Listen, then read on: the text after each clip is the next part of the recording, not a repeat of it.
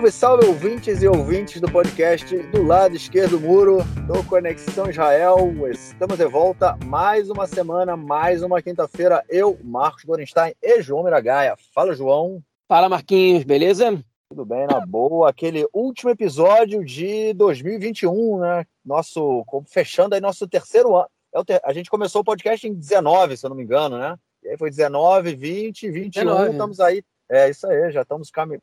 A gente já tem mais de dois anos, quase dois anos e meio de podcast, legal. Então, fechando aí, então, nosso. Não fechando o ano em si, mas enfim, vocês entenderam. Estamos caminhando aquela quinta-feira, dia 30 de dezembro, 10h31 da noite, a gente começando a gravar. João e eu nos nossos estúdios móveis. Vamos que vamos nossa para o nosso primeiro bloco para a gente tratar do que interessa essa semana.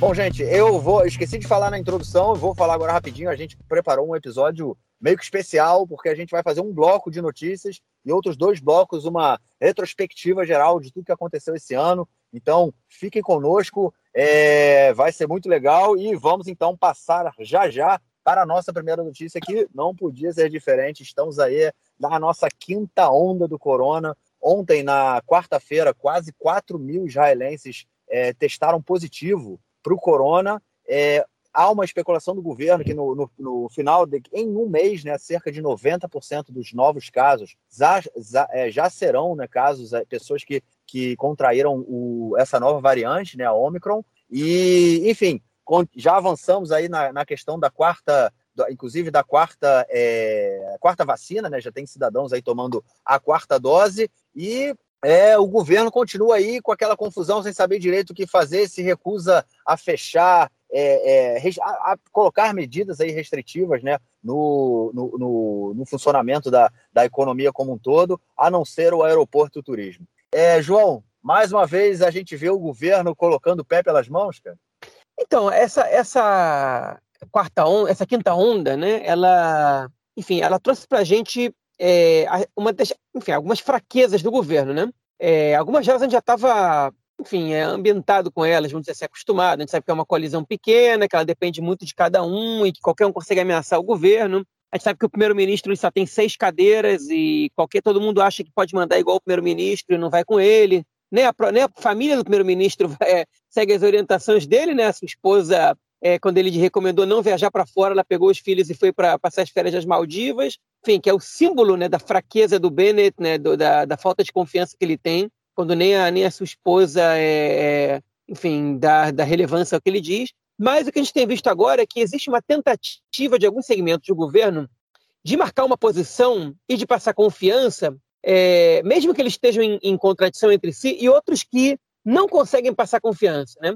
E quem não consegue passar confiança é o próprio Bennett. O Bennett está desesperado, porque ele não pode fracassar no controle a corona. O controle a corona é a grande carta na manga que ele tem para continuar com a vida política dele viva. Né? É, ele é visto como, é, como, enfim, como uma pessoa que teve sucesso no controle da quarta onda, quando a Delta entrou, e ele precisa manter isso agora para poder, poder garantir seu futuro político, porque seu eleitorado de direita não quer, não quer ver ele, nem é, enfim, quer ver ele de jeito nenhum, nem pensa em votar nele, está muito enfraquecido entre o eleitorado da direita. É, entre a esquerda, ele não é exatamente uma pessoa que agrada essa, é, essa corrente, então ele precisa disso. Então o Bennett ele está desesperado, ele, ele relatos que, há relatos que ele conversa o tempo inteiro com, com profissionais do Ministério da Saúde, com enfim, que acompanha o que acontece na, na mídia internacional e com outros países para ver de que maneira eles estão atuando, para que ele possa de novo se antecipar a tudo e poder não fazer um lockdown e mesmo assim controlar essa variante. Né? Mas a gente percebe uma insegurança nele. Ao mesmo tempo que outras duas pessoas, que são o Lieberman e o, e o que é o ministro das Finanças, e o Nitzan Horowitz, eles são muito convictos do que Israel deve fazer. Né? É, enfim, o, os dois acham que Israel não deve fechar, é, mas o Lieberman é contra qualquer ajuda financeira, ele diz que não dá para ficar distribuindo ajuda financeira o tempo inteiro, deixa o país aberto e, e as pessoas que não conseguem se, se, virar nas suas profissões que buscam alternativas, o país tem sensação de pleno emprego, todo mundo que quiser consegue trabalhar, de acordo com o Lieberman, e o Nitzan Horowitz diz que Israel não vai fechar, mas tem que estar preparado para poder é, assumir algumas consequências por não fechar é, e, e impor algumas restrições. Mas isso não está no nosso horizonte, a gente não vai fechar, pare de, de, debater na mídia que a gente vai fechar, a gente não vai fechar e, e, e parem com isso. O Nitsan e o Bennett, é, por incrível que pareça, eles têm uma relação muito positiva pessoalmente falando, né?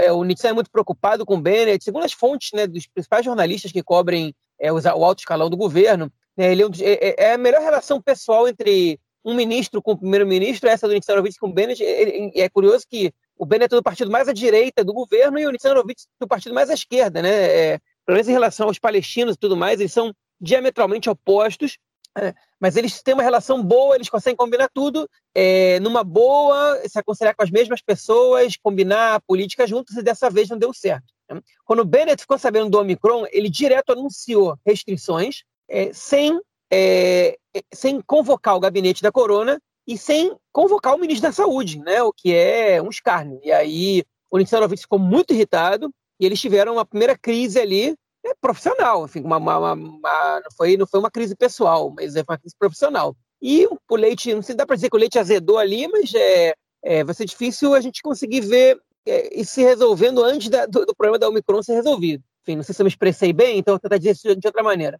Essa crise que deu entre eles é, passa para a população uma, é, uma imagem de desconfiança né, no governo e passa a ser um problema para o próprio governo enfrentar a Omicron. Né? Então, é, enfim, já, já, começou com a questão da quarta dose, que o Nitsan Horowitz está pressionando pela quarta dose antes de ter pesquisa. O seu diretor-geral não aprovou, ele aprovou só para pessoas com comorbidade, mas os maiores de 60 ainda não podem, que é o que o governo quer fazer, da quarta dose para os maiores de 60.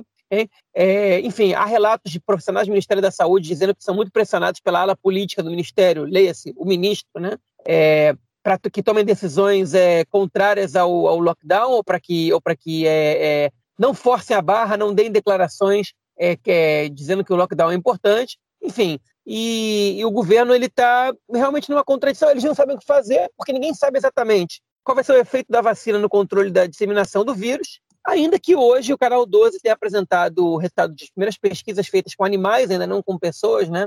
É, que essa, enfim, essas pesquisas com pessoas a gente vai ver agora na, na vida real, é, feitas em alguns países, entre eles a África do Sul, que mostram que a vacina Pfizer e a vacina Janssen, né, da Johnson Johnson, que são as duas vacinas testadas, elas é, têm um controle muito é, positivo sobre, é, a, é, sobre a gravidade da doença é, nos contagiados. Ou seja, elas não conseguem controlar o contágio da mesma maneira que com as variantes anteriores, porque a vacina evita o contágio, sim, ela não evita 100%, mas ela diminui drasticamente a chance de contágio. Entre duas pessoas vacinadas é, é muito baixa, entre uma pessoa vacinada e uma pessoa não vacinada, é, é ela já baixa bastante, né? É, enfim, na, na, Omicron, ela não é tão eficiente assim quanto era nas outras variantes, embora ela ainda exista, é, mas o risco de doenças graves é muito menor para quem é vacinado, para quem não é vacinado também, né? Se viu que o, o, a variante Omicron ela infiltra menos os pulmões do que as variantes anteriores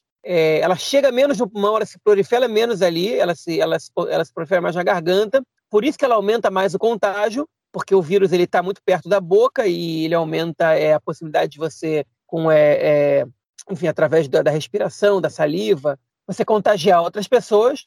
É, e também, se ele não chega até o pulmão, ele, ele é menos grave. E o governo está apostando nisso, e não vai é, saturar o sistema de saúde, porque as pessoas em Israel estão com terceira dose, boa parte delas, e que isso vai, é, vai ser suficiente. Por, mas, por enquanto, o governo instituiu algumas mudanças, por exemplo, o uso de máscaras é, em lugares abertos com pelo menos 50 pessoas, antes era 100. Né? É, as pessoas vacinadas agora têm que entrar de quarentena até um resultado negativo, pode ser do, do exame rápido, mas não o exame rápido feito em casa, um exame rápido feito pela Estrela de Davi Vermelha, né, Maguen Davi Dadon, similar à Cruz Vermelha aqui em Israel, é, feita pela Estrela de Davi Vermelha ou o exame PCR, que aí já demora um dia pelo menos para sair o resultado.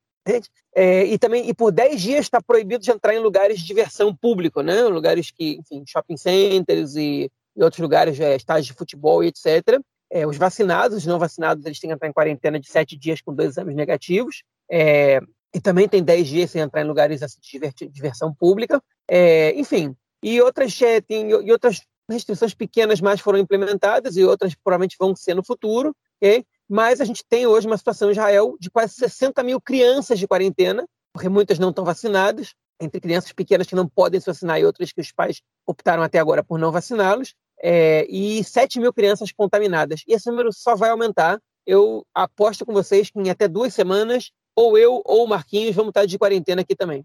Senão, senão nós, os nossos filhos, e a gente acaba ficando por tabela. Mas é isso. Enquanto a gente vai ter que esperar o futuro para entender mais sobre o que vai acontecer aqui, porque, é, por enquanto, ainda que a mensagem passada pelo ministro da Saúde aqui, a gente se preparou bem, vai dar tudo certo, porque a gente está preparado, é, a sensação que dá é que eles estão esperando para ver o, o tamanho do incêndio para chamar o bombeiro.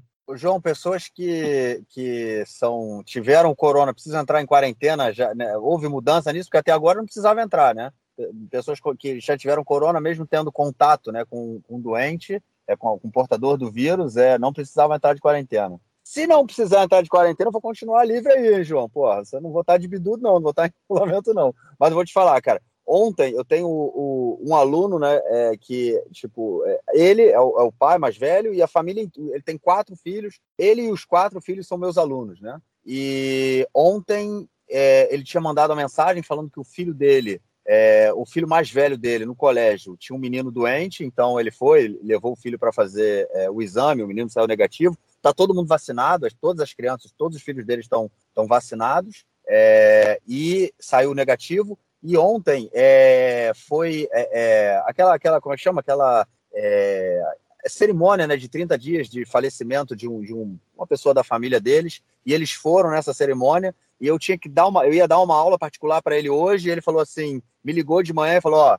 ontem a gente acabou, hoje de manhã a gente acabou de descobrir que uma pessoa que estava ontem na cerimônia estava é, com corona. Então foi a família inteira fazer teste de corona ou seja, mesmo assim, é, não estando de bidu, não estando de isolamento, né, como você falou, já está fechando o cerco novamente. Né? A gente já começa a ter aí novos casos, é, pessoas próximas da gente, né? E realmente é, é, preocupante. Vamos ver, vamos ver o que vem aí pela frente. A gente tem agora essa festa, é, é agora, né? É, Réveillon, Réveillon, né? Ano Novo. É, tem o Novigod, né? Que chama aqui, que é o é, foi uma, é parte da, da, cultura russa, né, que entrou aqui em Israel e, tá, e, isso vem crescendo muito nos últimos anos, né, as pessoas comemoram muito o Réveillon aqui. Na verdade, quando eu cheguei em Israel há 11 anos atrás, é, era, era menos do que hoje em dia essa comemoração. Acredito que anterior, antes deveria ser menos ainda, mas hoje as pessoas já está muito mais é, é muito mais habitual você ver, principalmente jovens, né, é, saindo a bares, é, restaurantes e discotecas para comemorar aí o,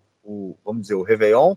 É, e isso pode ser também um, um, um, elemento aí que a gente vai ver nas próximas semanas o, o aumento do número de casos. Inclusive, era uma, uma preocupação por parte do governo. Bom, vamos então à nossa segunda notícia, que ela tem, ela é sobre um bromance, né? uma, uma, uma relação super calorosa, super próxima entre o ministro da, da Segurança, Benny Gantz, é, e, o, e o presidente da autoridade palestina, é, Abu Mazen, é, o Mahmoud Abbas, que essa semana recebeu um convite e foi, né? O Mahmoud Abbas foi até Rosh Ain, é, onde vive, a cidade de Rosh Ain, né, onde vive o Benny Gantz, é, foi a casa do Benny Gantz para uma reunião. É um fato aí que o, o, não acontecia desde 2016, né? Foi, tinha sido a última vez que o Abu Mazen entrou em Israel, quando ele veio no enterro do, do Shimon Peres, mas é, mostra aí mais uma vez uma proximidade, pelo menos entre essas duas partes do governo, e que deixa, é, levanta muita questão aí, né? A esquerda, parte dos setores da esquerda comemoram né, essa aproximação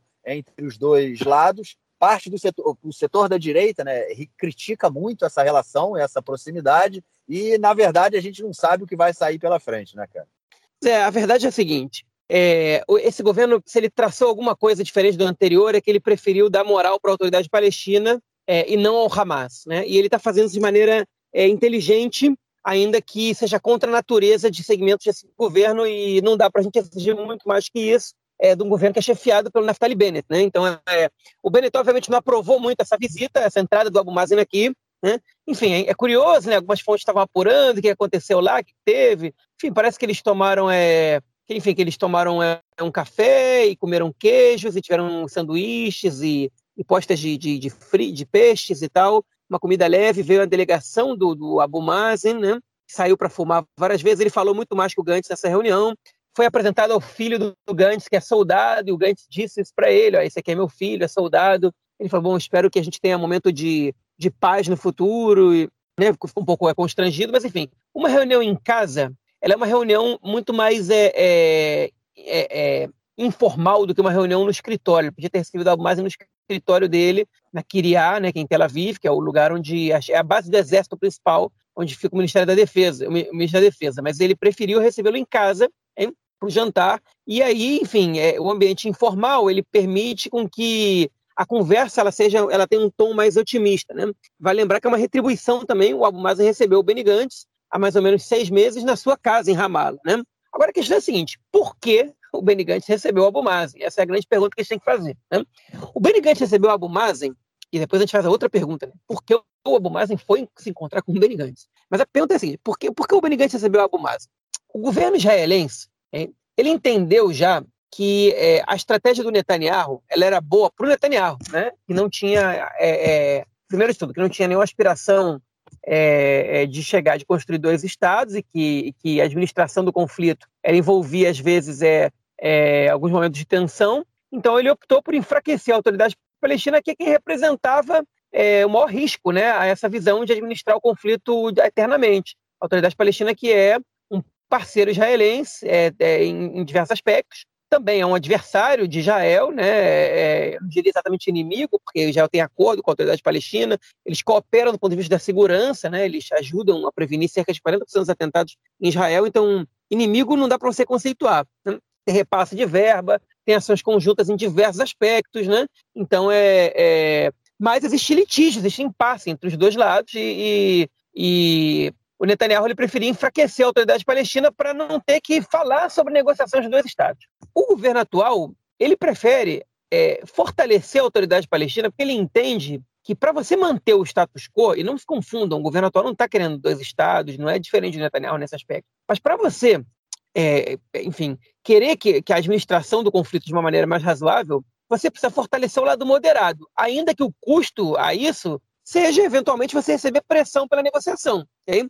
É, o Benny Gantz ele não tem nenhum problema com a pressão pela negociação, porque ele é a favor da negociação. O Naftali Bennett ele é contra a negociação. Então, é, esse governo atual ele tem discordâncias, mas o, o lado do Gantz, pelo jeito, ele ele está ganhando nesse aspecto, né? É, enfim. E por outro lado, ele, o governo atual ele entendeu que é, é preciso enfraquecer o Hamas, só que não na base da violência. Né? Essa semana, Israel é, anunciou que vai permitir a entrada de mais é, 4, de 4 a 10 mil palestinos da faixa de Gaza para entrar no país, hein? que vai liberar mais a pesca, né? é, vai dar mais, mais metros, mais, mais, mais quilômetros na costa para os pescadores da faixa de Gaza poderem pescar, hein? e que vai permitir a entrada de produtos em Gaza que podem ser usados para a construção de foguetes, mas óbvio que o uso deles inicial não é a construção de foguetes para ser jogados contra Israel. Ou seja, eles estão flexibilizando isso, obviamente, sob a supervisão da ONU, é, mas eles estão, estão flexibilizando isso, e porque eles estão apostando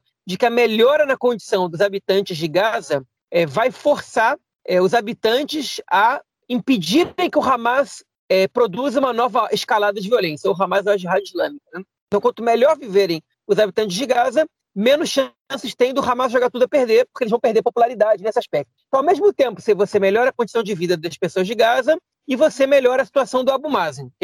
Então, nessa reunião com o Abu Mazen, é, eles acertaram, eles falaram sobre é, é, o aumento, né, o, adiantamento, o adiantamento dos repasses de impostos para a autoridade palestina, a, é, a entrada de, verdade, a, a permissão de entrada em Israel de 600 é, é, é, empresários né, é, da, é, palestinos para que eles possam negociar em Israel também. É, enfim, outra, a entrada de mais 500 carros palestinos dentro de Israel. 6 mil pessoas palestinas que estão sem status vão receber o status aqui, no país, ou seja, dentro de Israel.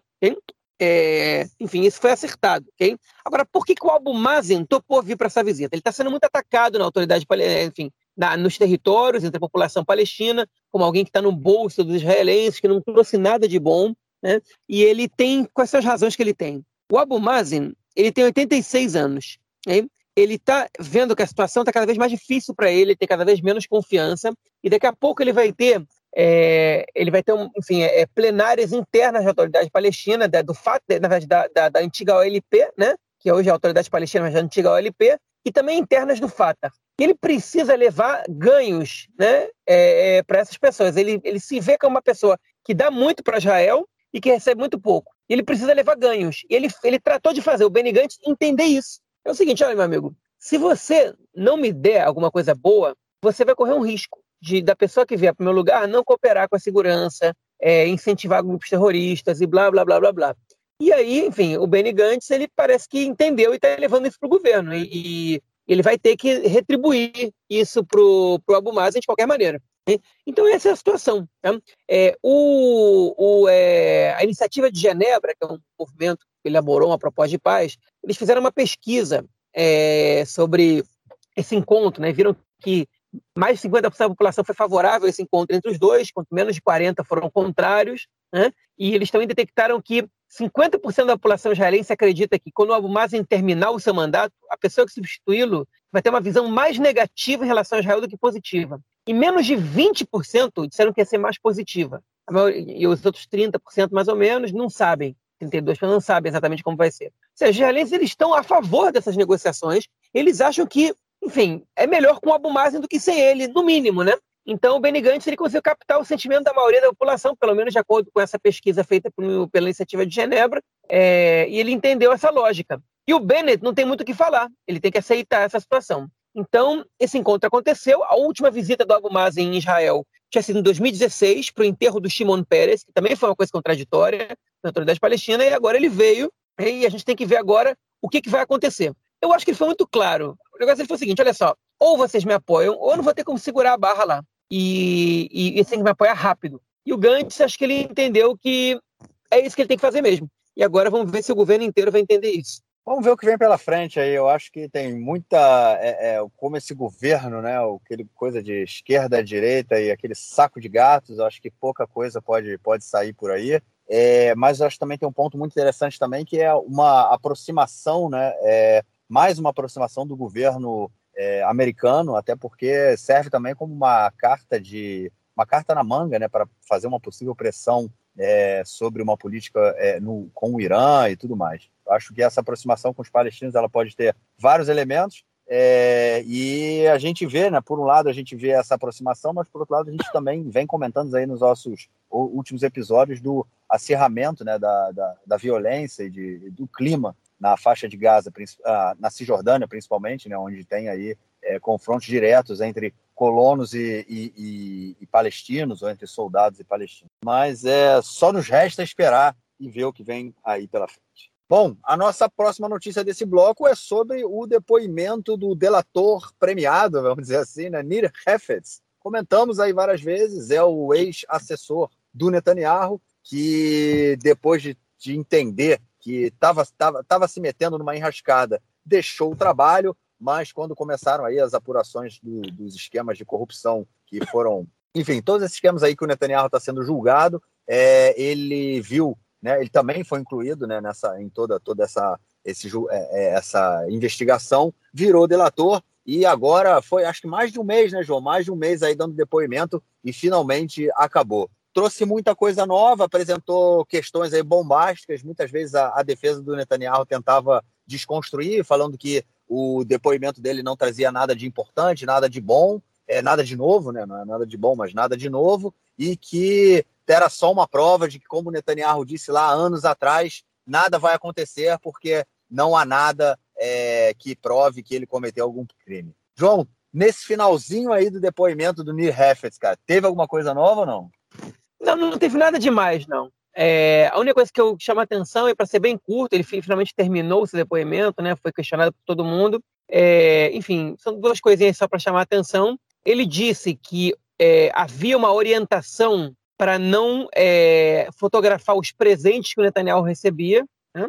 ele e a Sara. Teve uma orientação para que isso não fosse fotografado, para que ninguém soubesse desses presentes. É, e ele também disse que na campanha de 2015 é, o Netanyahu e ele tinham decidido juntos que era melhor não atacar o Naftali Bennett. Naftali Bennett também pertencia a um bloco da direita, se ele ficasse forte, ajudaria o Netanyahu a formar o governo, e atacar o Bennett é, seria negativo para o pro, pro, pro, resultado final, podia colocar o Netanyahu numa situação complicada com o próprio, com o próprio campo da direita. Então eles decidiram não atacar o Bennett. Mas a Sara Netanyahu, a esposa do Benjamin Netanyahu, e o Yair Netanyahu, que é o filho mais velho do Bibi, eles fizeram questão de atacar o Bennett, foram contra a resolução da campanha do Likud e disseram, não, isso vai acontecer, e eles mudaram a campanha do Likud. Só que o Likud optou por não atacar o Bennett de maneira oficial. Então eles criaram perfis falsos nas redes sociais para atacar o Naftali Bennett, para plantar notícias e atacar o Naftali Bennett. Isso foi é, testemunho agora, depoimento do Nir Hefetz essa semana, a última semana que aconteceu. Então, enfim, é, por birra pessoal da Sara com o Bennett, provavelmente, talvez do Yair também, hein? eles fizeram esses ataques. Tá aí para, enfim, o Hefetz é, encerrando aí com chave de ouro os seus depoimentos. E estamos esperando aí, 2022 vai ser um ano que esse julgamento tende a avançar mais. Quem sabe a gente escuta o Netanyahu depondo pela primeira vez em 2022. Interessante, né? Mesmo no finalzinho do, do depoimento dele, a gente vê mais uma vez a interferência de membros da família Netanyahu nessa, nessa confusão que, que se tornou, né? A, a família Netanyahu e o, o Estado, né? O governo e o Estado de Israel, enquanto o Bibi é, foi primeiro-ministro durante esses 12, 12 longos anos, né? Bom, e a nossa próxima notícia, já que a gente está falando do Bibi, vamos continuar falando dele, dessa vez um outro ex-secretário, só que dessa vez um secretário de governo, chamado Tsahi Braverman, ele, é, em gravações, ele admitiu ter destruído documentos do Netanyahu antes da troca do governo. A gente comentou isso lá, né, quando houve é, governo que está fechando aí seis meses, meio ano aí de governo. É, a gente é, comentou isso, né, de que esse é, é que o Netanyahu teria feito isso, teria destruído é, documentos, o que é um crime, né, cara? E dessa vez, agora, pelo menos o ex-secretário é, ad, admitiu, mesmo que em gravações, ter feito esse, ter cometido esse crime, né? É, não, enfim. E aí a questão é a seguinte: qual foi a defesa de Netanyahu? É que ele, ele destruiu somente é, documentos pessoais, né? Mas a lei israelense ela não diferencia isso. Diz que todos os documentos que estão no escritório do primeiro-ministro, eles devem ser arquivados e eles não podem ser destruídos. É crime destruir os documentos. E agora vai começar uma investigação para saber se os documentos destruídos eram importantes, que tinha ali e tudo mais. Então, enfim, tá aí é, é mais um crime cometido. A gente está falando muito de Netanyahu, não é mais o primeiro-ministro, mas é, lamentavelmente ele continua sendo o nosso tema por questões negativas, né? E vai ter mais uma As notícia que envolve o Netanyahu. Né? Pois é, vai, e vai ter mais uma notícia aí logo mais, não das páginas policiais, mas que, enfim, sobre ele também. Bom, e a última notícia desse bloco, antes da gente entrar aí na, na nossa retrospectiva do ano, é sobre a aprovação de uma lei que proíbe pessoas físicas de colocarem mais de 100 mil shekel é, do próprio bolso em campanhas pessoais, né? É, em campanha, tipo, na campanha dele, né? O que também é, envolve muitos é,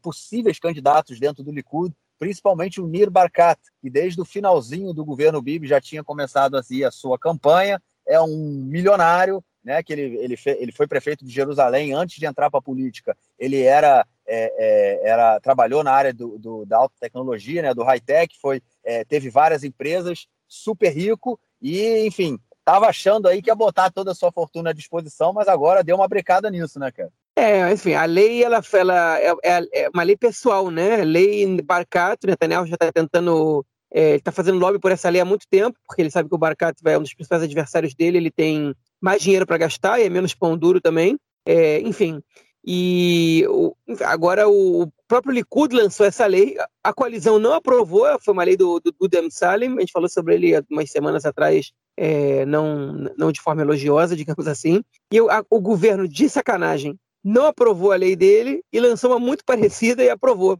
né, que falava exatamente os mesmos valores, não poder gastar mais de 100 mil é, shekel. O Barcato votou contra, mas ele foi voto vencido. Né? E se você perguntar, essa lei é pessoal, ela é pessoal, né? só para evitar o Barcato de gastar esse dinheiro. Agora, é uma lei positiva, eu acho, porque ela coloca em igualdade de condições é, os candidatos, né? Eles, é, enfim, não igualdade, pelo menos em mais igualdade. É, porque, é, por exemplo, senão um cara muito rico, ele tem muito dinheiro para fazer campanha e enfim, é, ele, ele sai uma dianteira muito grande. Então, não é ruim, não. Mas o timing mostra que o objetivo ali é salvar a pele do Netanyahu. Né? É, pois é. De, caso a justiça permita dele ser mais uma vez o candidato do Likud aí numas, numas próximas eleições. Bom, é isso. Vamos então para o nosso próximo bloco para a gente começar a retrospectiva 2021.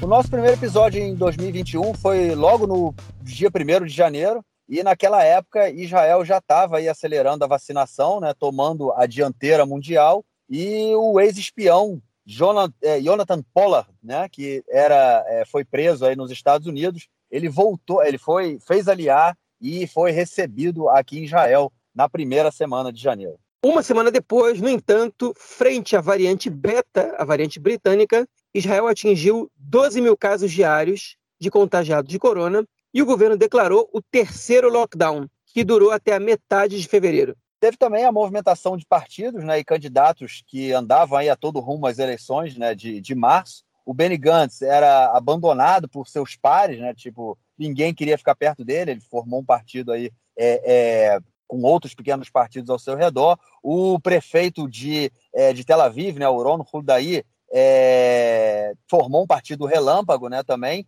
é, e teve também o desafeto do Yair Lapid, do Ofrechella, que também queriam formar partidos é, e acabaram desaparecendo. E o Partido Trabalhista acabou ressurgindo das cinzas nas pesquisas após mais uma refundação é, e primárias né, abertas a todos os seus filiados. No fim de fevereiro, houve um desastre ambiental onde manchas de óleo se espalharam pelas praias do país. O Rafael Stern foi convidado aqui e falou sobre isso no podcast.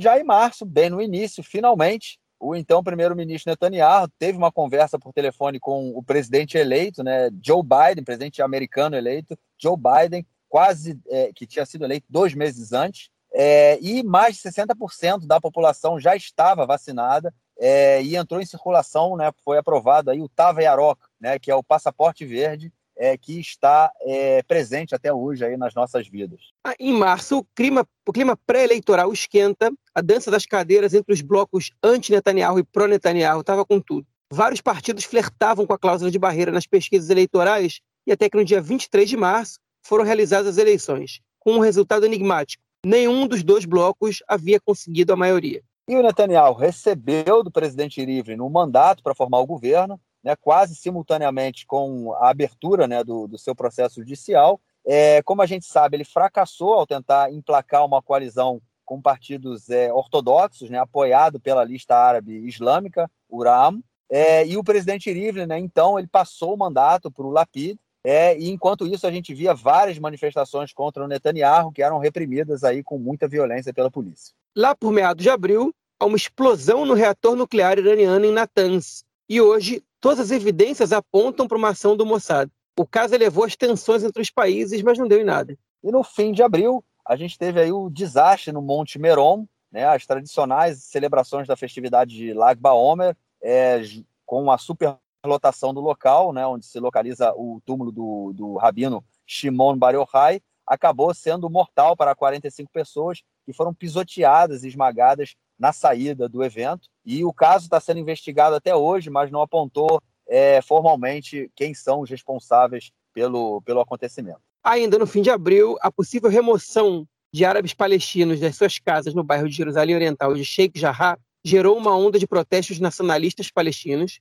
com adesão da população árabe cidadã de Israel. A repressão foi tão forte quanto as manifestações da direita religiosa, que aumentaram a tensão ainda mais. No dia de Jerusalém, e Yom Yerushalayim, quando se comemora a reunificação da cidade na Guerra dos Seis Dias, o governo Netanyahu decidiu não cancelar a tradicional e provocativa Marcha das Bandeiras, que cruzaria o portão de Damasco, símbolo do nacionalismo palestino em Jerusalém Oriental. O Hamas, então, reagiu bombardeando Jerusalém e começou a quarta guerra entre Israel e os grupos da faixa de Gaza desde 2008. Essa última, chamada Operação Guardiões das Muralhas, ou Miftzah é, Shomrei Romot.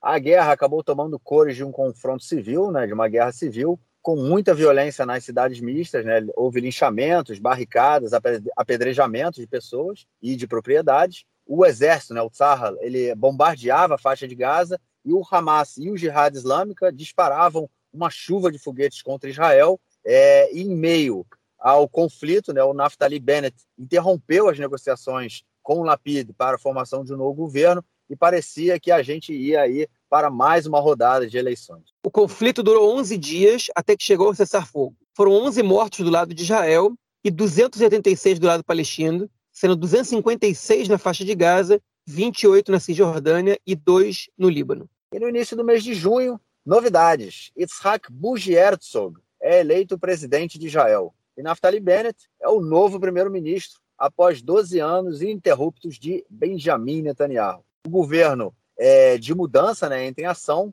com a promessa de rotação de, depois de dois anos, quando o ministro das Relações Exteriores, Yair Lapid, assumirá o comando. O tal governo de mudança conta com sete partidos e a coalizão se são o Partido Árabe Islâmico Uram. Essa é a primeira vez na história que um partido árabe não sionista compõe uma coalizão governista em Israel. Além disso, o governo conta com um espectro muito diversificado, unindo forças que até ontem se atacavam ferozmente. A oposição, por sua vez, desde o início, não dá folga ao governo, tumultuando tudo ao máximo possível e não aprovando leis de seu próprio interesse, desde que represente uma derrota para a coalizão. E ainda em junho, a variante Delta ela invadiu o país e o novo governo decidiu não fazer nenhum lockdown. Israel acabou sendo pioneiro na aplicação da terceira dose da vacina, né, que aqui a gente chama de booster, e teve muito sucesso. A, a quarta onda foi controlada, houve muito menos mortos do que na, na, na onda anterior, e a normalidade não foi interrompida. No mesmo mês, o governo, novo governo tem sua primeira grave crise. A lei da cidadania é debatida, constrói-se um acordo, mas ela não é aprovada. A lei proibia que os palestinos casados com israelenses recebam automaticamente cidadania. Ainda que partidos da coalizão se opusessem radicalmente, fechou-se um acordo que 59 votariam a favor e dois se absteriam. A lei não passou. Já o mês de julho é um mês de grandes polêmicas. Né? Foi uma série de reportagens mostra que a empresa de cibersegurança NSO ela produzia um software chamado Pegasus que invadia aparelhos de telefones celulares sem que fosse necessária nenhuma indução, simplesmente com o disponibilizando o número do telefone. O jornalista Amitai Ziv apurou que Israel vendeu essa tecnologia a países que desrespeitam o mais básico dos direitos humanos em troca de apoio diplomático. Suspeita-se que até mesmo o presidente da França, né, o Emmanuel Macron, tenha sido tenha tido seu celular hackeado. Nesse mesmo mês, a fábrica de sorvetes Ben Jerry's decidiu não vender mais produtos de sua marca para os assentamentos judaicos da Cisjordânia, o que causou forte polêmica no país. A empresa norte-americana tem dois judeus como sócios fundadores. Ainda em julho, Israel apresentou seu primeiro plano para controle do aquecimento global, muito criticado pelos especialistas. Em agosto, Israel tem sua primeira crise com os Estados Unidos, quando anuncia a construção de mais de 900 unidades habitacionais na Cisjordânia. Ao longo do ano, o governo anunciou a construção de algumas milhares de unidades habitacionais nos assentamentos, mas também deu aos palestinos a permissão para construir nos territórios C, o que não acontecia há quase 10 anos. Ainda nesse mesmo mês, Israel entrou numa grave crise diplomática com a Polônia por conta de uma lei que negava, né, que nega aos sobreviventes do Holocausto o direito à indenização pela perda dos seus bens. E já no fim de agosto, Naftali Bennett vai à Casa Branca e conversa pessoalmente com Biden. Ao mesmo tempo, o ministro da Defesa, Benny Gantz, se encontra com o presidente da autoridade palestina, Abu Mazen, na sua casa em Ramallah. Foi uma visita histórica, o primeiro encontro oficial entre um ministro do governo israelense com um líder da autoridade palestina em oito anos. Em setembro, Seis presos palestinos escapam da prisão de segurança máxima em Gilboa. Foi um verdadeiro vexame para as forças de segurança de Israel, e mas no final todos foram capturados é, em pouco menos de duas semanas. Em outubro, finalmente começa a fase dos depoimentos do julgamento de Netanyahu. As testemunhas mais importantes, o ex-CEO, diretor-geral do site Walla, Ilan Yeshua, e o porta-voz, assessor de imprensa da família Netanyahu, Nir Hefetz, já deram seus bombásticos depoimentos corroborando a acusação e incriminando Netanyahu por ter trocado exposição positiva por ganhos econômicos que teriam sido concedidos ao magnata das comunicações, Shaul Elovitch, dono do Walla.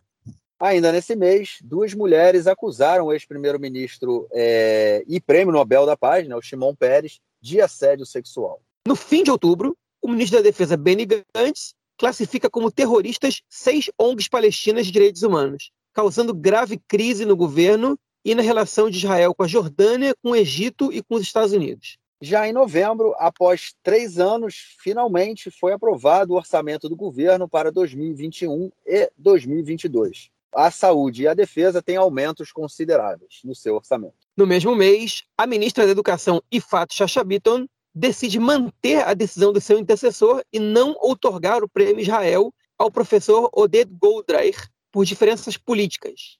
Goldreich se manifestou diversas vezes a favor do boicote aos assentamentos, em especial o boicote à Universidade de Ariel. Já em dezembro, Benny Gantz, ministro da Defesa, decidiu por não construir nesse ano que entra agora, o oleoduto que levaria petróleo dos Emirados Árabes à Europa por pressões de outros ministros do governo, temendo aí danos ambientais. É, o oleoduto era uma cláusula do acordo de normalização com o país, né, com, com o país do Golfo, mas aparentemente não afetará é, as relações que foram é, construídas recentemente. Ainda nesse último mês do ano, o líder do partido Ram Mansur Abbas declarou de maneira inédita que Israel é um Estado judeu, foi criado dessa forma e assim continuará sendo. A declaração é histórica e gerou muitas repercussões, muitas críticas, principalmente do lado árabe-palestino. E já que estamos falando aí de, de, declarações históricas, como comentamos no bloco anterior, dessa vez foi o Abu Mazen, né, que esteve na casa do Gantz, em Rosh Ain, na cidade de Rosh Ain,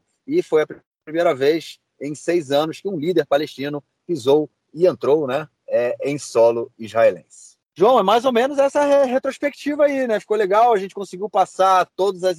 Mais ou menos, né? Em, em não sei quanto tempo aí, a gente vai ver depois quanto, quanto tempo ficou nesse bloco, mas as principais informações é, que, que aconteceram, a gente traz notícias, os principais eventos aí que aconteceram esse ano aqui em Israel, e é claro que os ouvintes estão, que se interessarem por um tópico ou outro, estão aí é, convidados a, a ouvir os nossos episódios que, de, desse ano inteiro que começou. É, se eu não me engano, foi episódio. A gente está no 117, se eu não me engano, foi episódio 67, que foi o primeiro. acho que foi 66. 66. Acho que foi 66, é. Pois é, todas essas notícias que estão aí vocês encontram na descrição dos episódios já gravados. Ou seja, escutou alguma coisa aí, ficou curioso de saber um pouco mais sobre esse tema, vai lá na descrição dos nossos episódios, vocês vão ver exatamente onde está e vocês vão poder escutar o episódio e ter acesso com mais profundidade é, à notícia que a gente divulgou agora. Bom, esse foi o ano de Israel, 2021, um ano bastante, bastante, bastante conturbado. Se no mundo inteiro foi, acho que aqui especialmente foi, com eleições, com guerra, né, com corona, enfim, com, com, com desastre de Meron, com um monte de com ele, com presidente novo, com primeiro-ministro novo, enfim. O que, que não aconteceu aqui, né? O que não aconteceu que o país, de novo, não se classificou para a Copa do Mundo nem para a Eurocopa. é. Isso aí não é mais novidade, a gente não precisa colocar é. na retrospectiva. Né? é, que é a retrospectiva do é. Nelsinho, talvez, ali que ele vai colocar. É. é isso. Beleza. Vamos então para o nosso próximo bloco para a gente comentar aí outras questões também relacionadas a essa retrospectiva. Bom, gente, é mais aí, vamos ver um, é um vamos dizer um, falar assim, uma trivia, né? Um jogo de trivia, vamos dizer assim. A gente agora vai tentar elencar algumas, algumas os principais eventos, né? Vamos dizer assim, seis perguntinhas para a gente tentar colocar aí quais foram personalidades e eventos do ano aqui em Israel. Quem foi a personalidade masculina do ano, João?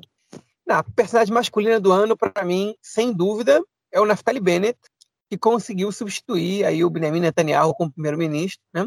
mesmo com seis cadeiras, mesmo com uma gestão bastante questionável, mesmo sem a confiança da população, ele deu aí um plot twist, né? Ele conseguiu um, de um fracasso eleitoral que prometia muito mais no início, ele conseguiu virar o primeiro-ministro de Israel, o primeiro ortodoxo a exercer o cargo, é, e vai ser marcado nos livros de história como primeiro-ministro do país para sempre. Né? Então tá aí Tá, e pra mim é.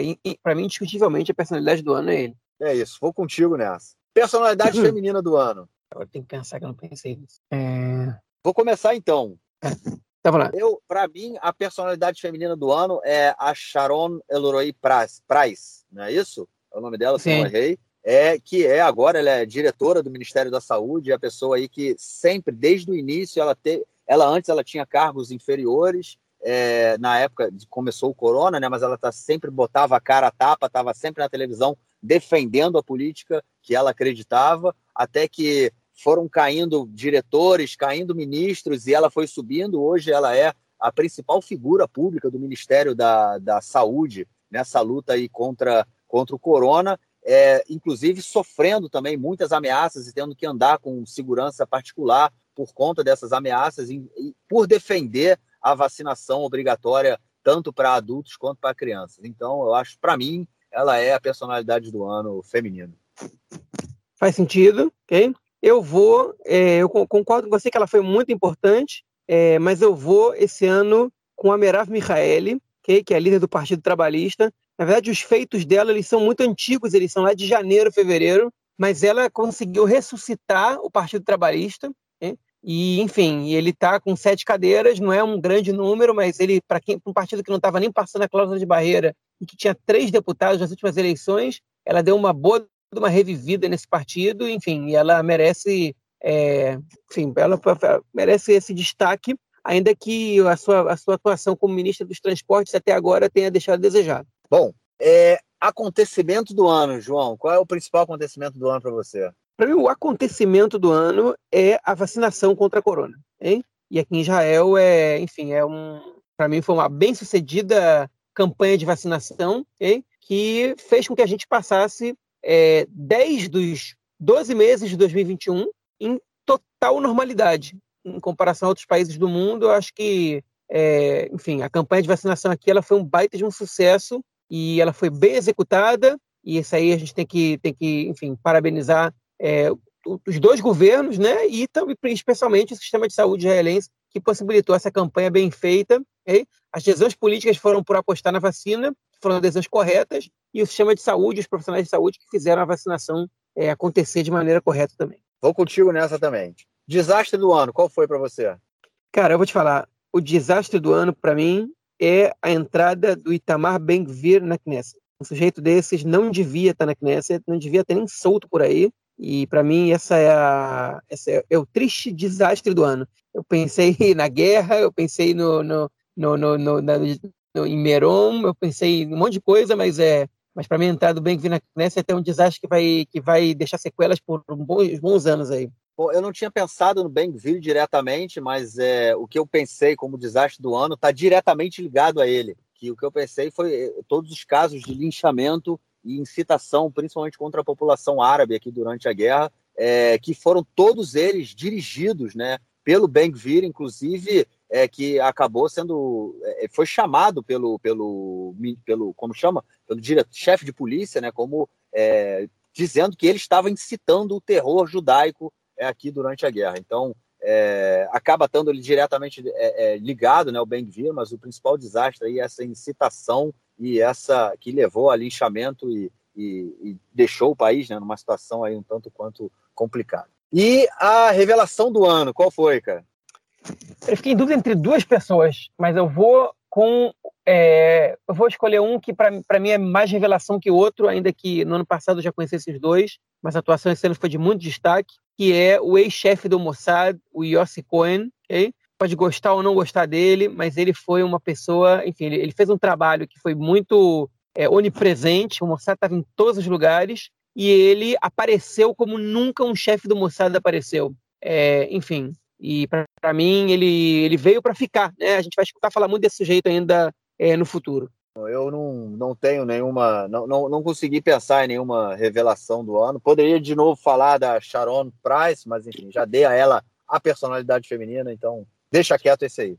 Então vou, dizer, vou, vou, vou, então vou dizer minha segunda, porque, diz porque aí, eu, diz tá Não, eu vou com o, o Mansur Abbas. Eu acho que. Ah, é verdade.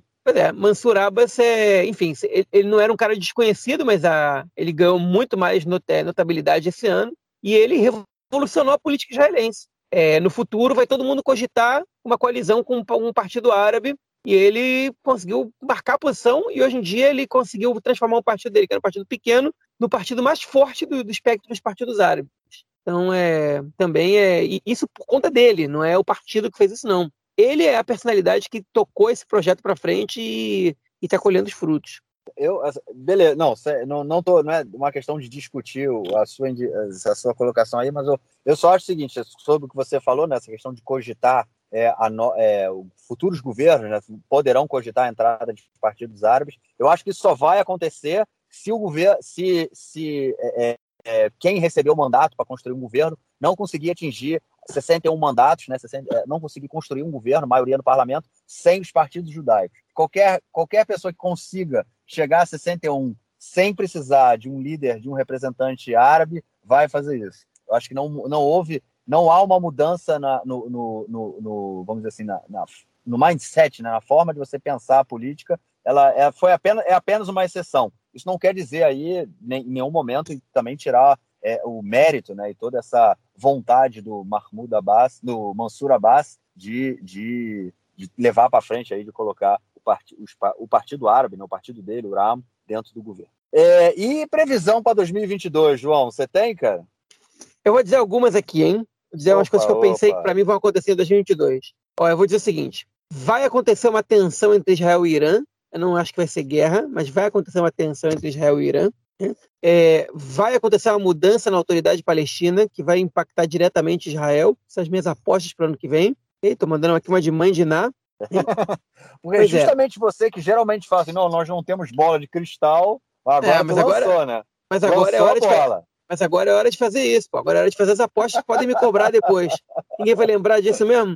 E a última, que eu acho que, vai, que enfim, que eu quero listar aqui, para mim, eu não sei se vai ter eleições no ano que vem, mas eu acho que provavelmente até o fim do ano que vem vão ser convocadas eleições. Bom, a, a única coisa que eu, que eu vou junto aí é essa questão das eleições. Eu, eu, eu a gente, acho que acho, nós dois, eu acho, concordamos com isso lá seis meses atrás, que a gente não dava seis meses para esse governo. O governo está aí fechando seis meses, mas eu acho que tem muita crise interna, muita coisa acontecendo. E eu, eu assim, assim, somando a essa questão que você falou das eleições, eu ainda acrescento um ponto que, na minha opinião e na minha previsão, vamos dizer assim, o pivô da crise do governo vai ser a Yelia Chaquedo.